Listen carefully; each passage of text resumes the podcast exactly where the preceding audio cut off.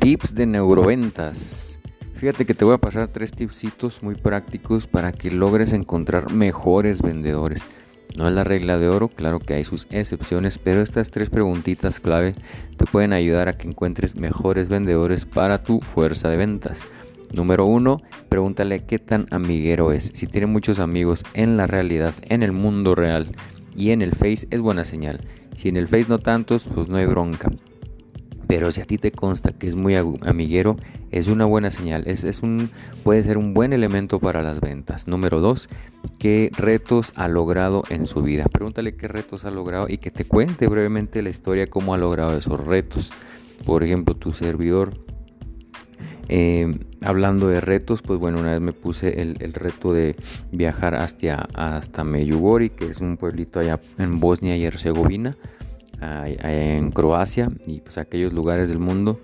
Y bueno, pasé muchas dificultades, hambre, frío, sueño y muy buenos sustos, pero gracias a Dios que llegué ahí, ¿no? Entonces es un reto que me gusta mucho recordar eh, pregúntale a tu prospecto qué retos ha logrado en su vida y que te cuente así a resumidas cuentas este, qué retos han sido. Y número tres, qué tanta necesidad y responsabilidad tiene con su tribu. ¿Qué es su tribu? Su familia, ya sea sus padres o su esposa y sus hijos.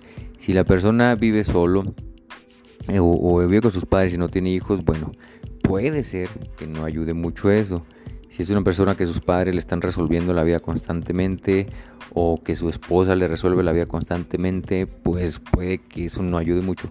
Pero si es una persona con uno, dos, tres, cuatro, cinco, seis hijos, su esposa o divorciado o divorciada, pero tiene los gastos de la casa, tiene la pensión, tiene que pagar el carro, trae un buen carro, aunque sea de agencia, aunque lo esté pagando, pero si es si te fijas, es una responsabilidad muy grande la que uno se echa cuando te embarcas con un carro de agencia. Estamos hablando de, por lo regular, este, creo que el plazo máximo es 5 años.